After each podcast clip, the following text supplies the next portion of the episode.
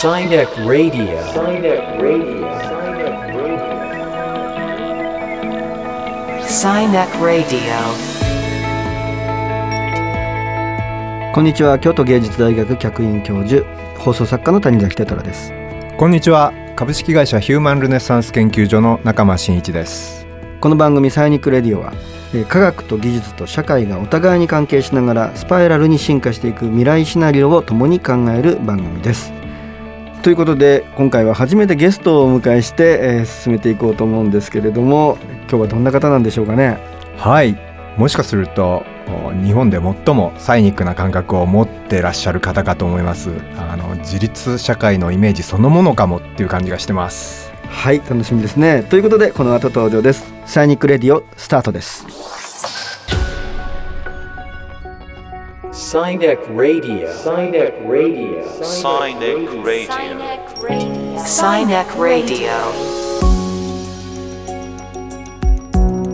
ということでサイニックレディオ最初のゲストは小葉編さんこと小林弘人さんですどうぞよろしくお願いいたしますどうもよろしくお願いいたします。はい小林弘人さん、えー株式会社インフォバーン共同創業者代表取締役会長 CVO ということなんですけれどもこの仲間さんこの小林さんとの関係性どんな形なんですか？僕が最初に小林さん知ったのはあのワイヤード日本版の初代編集長としてお名前を知りました。94年のことですよねもう。それからホールアースカタログの僕隠れ信者だったんですけど、えーまあ、そういう面もあって日本版創刊の本当救いの神のような感じでした。あのまあ、そういう関係もあっていつの日かと思ってたんですけれどもだんだんとあの接点ができ始めて、えー先日は HRI のウェビナーでもお登壇いただいて、えー自立社会語っていただきました、はいあのー僕も小林さん大変お久しぶりという形なんですけれども、そうですね。なかなかコロナでねあの、ええ。今なかなかリアルで会うことがないんですけれども、あのどうもよろしくお願いいたします。はい、こちらこそ。あの今ホールアースカタログというね名前も出ましたけれどもこれも1960年代から70年にかけてこの地球を俯瞰する視点っていうようなもの、科学とまさに人間とね結びつけてるような視点、でそれのまあ後継、えーメディアとしてねワイヤードというのがあったわけでそれの編集長からねに日本で始められた。そうですね。あのホールアースカタログのそのスチュワードブランド、あのスティーブジョブズも引用してますけれど、えっとあのスチュワードブランドと一緒に作っていたケビンケリーが最初のあのエグゼクティブエディターだったんですね。で、それの日本版を、えー創刊したんですけど、まだ郵政省当,、はい。当時あの今の総務省なんですけれど、えー認可を折って、はい。あのインターネットつなげてよしっていう そういう時代だったんでインターネットユーザーが3万8,000人ぐらいだったんですね。はい。えーそれで世界が変わるって言ってたらいい加減にしろってあちこちから。あの当時有名新聞の記者さんからも質問があって、インターネットってアメリカのカルチャーじゃないですか。日本で流行るとは思えないんで、えー？それを伝えるメディアなんていうのがなんか賞賛あるんですかっていう。これあのテープで撮ってます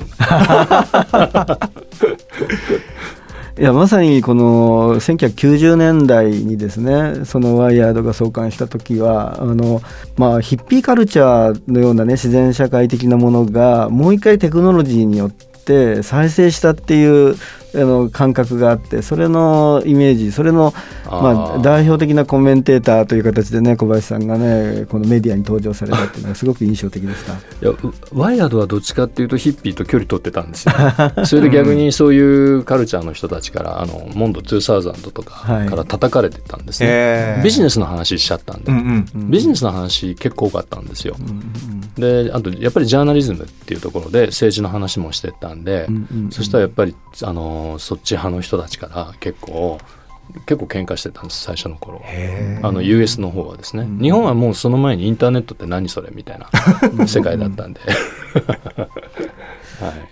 い、最近またこのホールアースカタログ的なうん。世界観が若い世代にもう一回この注目されているのをすごく感じるんですけれどもどうですか、確かにそういう流れは来てると思いますね。でむしろどっちかっていうとテクノロジーより少しまた揺り戻してテクノロジーで全部見えなくなってるブラックボックスになってるところを自分たちの体を使ってそこを取り戻そうみたいなそういうような流れになってるような印象は受けますね。まあ、そんなあの小林さんですけれどもこのサイニックっていう言葉これどのように捉えていらっしゃいますか、えーっともう奥が深すぎるんで一言で何とも言えないんですけれどやっぱり僕がすごい感動したのが科学科学技術ですね。技術そしてその社会、えーそういったものがやっぱりフィードバックし合ってるっていう観点がすごく良くてそれまでの未来予測ってワイヤードでもたくさん取材してきてそのいわゆるフューチャリストの方たちは国内外含めてお話を聞いてるんですけどやっぱりサイニックのように精神まで踏み込んでるものってなかなかないんですね。うん。大体みんなビジネス的な感じだったり観点だったりするのでなので非常にあの深く人間を捉えてるな人間というかこのなんでしょうね文明そのものを捉えてるなっていうのが僕の印象ですね。確かにそうなんですよね。あの最初に、えーまあ、作ったオムロンの創業者立石一馬ですけれどもそういうホリスティックな健康観とか、あそこにかなり、うんあの問題意識を持って、はいえーいたんですよあね。なるほど。なんかだから表層的にこの技術が登場してこれでなんかハッピーみたいなそういうなんかシステム屋さんがよく考えるような、うんそういう人怒られちゃうかもしれないけれどそれじゃないのがすごくいいですね。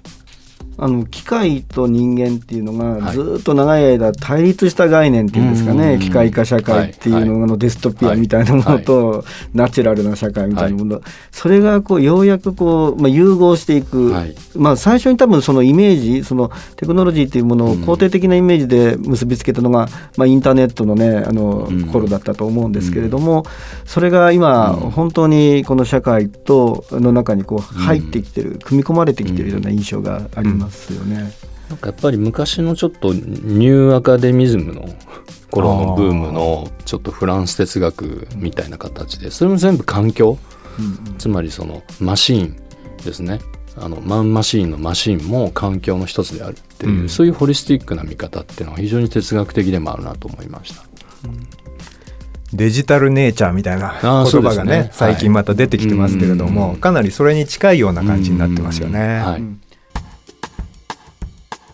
もともとこの、えー、とヒューマンルネッサンスさんでこの、えー、小林さんをこのお呼びしたイベントなどをねされてきた、まあ、それどういったテーマでされてたんですか？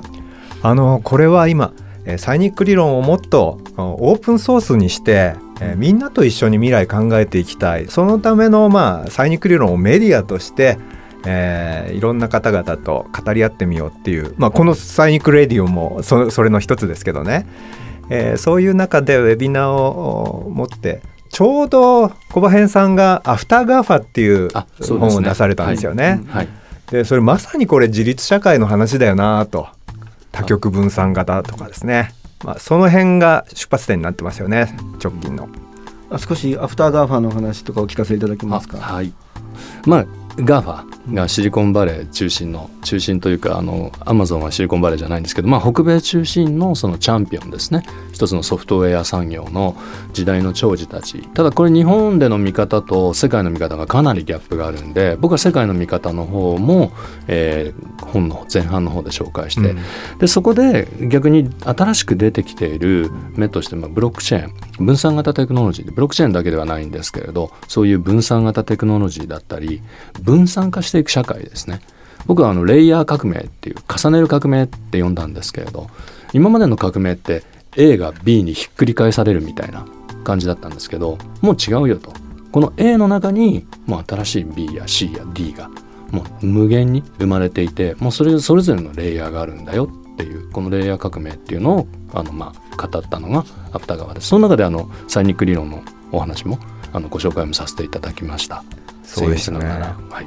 まあ、先ほどあのケビン・ケリーのね話も出てきたんですけども、はい。やっぱインターネットの後に来るものみたいなものうん。がそろそろ今ねちょっと見え始めてきたのかどのように考えられます？そうですね。逆に僕はそのテクノロジーの限界テクノロジーだけによるなんでしょうね。テクノロジーと資本主義がすごく結びついちゃって過剰なこの時価総額になってって、まあ、今あのアメリカの議会の下院の方から、えっと GAFA に対して5つ法案が出ていて、まあ、もうこれ以上大きくさせないっていう風な流れになってるんですけれどここで考えたいのがやっぱりその人間。人間が中心じゃなくなってるっていうところが結構あってやっぱりこの人間っていうのとこの技術科学技術をどう捉えていくかそこには倫理も必要だしやっぱり思想も必要でそこを放棄してくるともう放棄してるんですけれど大変なことになってくるよっていう一つのあのまあ今は過渡過渡期というか分岐点じゃないかなと思ってます。なるほどそこでルネサンスという人間復興みたいなことが出てくるわけですか。そうなんですよだから最適化社会っていうのが、うんまあ、あの大きな大変化の時代っていうふうに表現しましたけれども、そういう意味でもちょうど今小林さん言ったようなねあの変化の時期っていうそこに当たっていてその先に自立っていう方向が見えてくる。うんなんかルネサンスっていうのがの時期ってちょうどあれペストが大流行してあのそれまでのあの既存のそのシステムが全部崩壊していってそして濃度が解放されて個人にあの私有権が移っていくみたいな大きな変革がありましたよね。うん。今ちょうどこの新型コロナが、まあ、パンデミックされていってもう一回やっぱ何かリセットされていく感じっていうのがあってその中で人間っていうところにやっぱ立ち返るっていうもの身体性みたいなものをすごく感じる時代になりましたよね。セカンドルネッサンスですよね。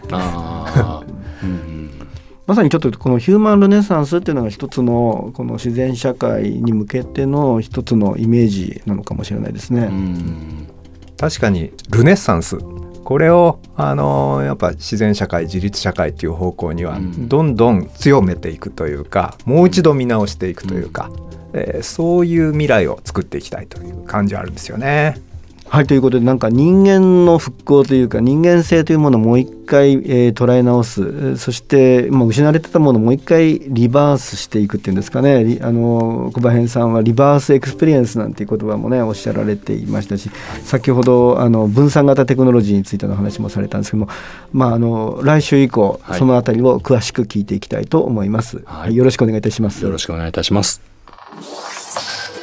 Sinek Radio. Sinek Radio. Sinek Radio.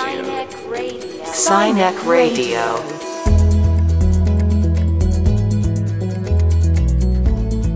はいということでいかがでしたでしょうか？やっぱり小林さんが最初にあの指摘したホリスティックなあー、まあ、テクノロジーも取り込んだホリスティック感これが、えーそのルネッサンスにつながっていくところこれ今後次回からの面白いところになりますよね。はい、あのまさに先ほど小林さんがおっしゃったケビン・ケリーが未来社会をホロス社会っていうようなねホロスっていうキーワードで言ってたりするんですね。だからまさにそこがつながってくるんじゃないかななんてすごい僕は今感じました。はいということで「サイニック・レディオ」この番組では現在世の中に起きている事象をサイニック理論に基づきピックアップ解説するコンテンツをオンエアしていきますコンテンツはラジオ放送のほかポッドキャストでも配信されますということで「サイニック・レディオ」お相手は谷崎テトラと中間真一でした。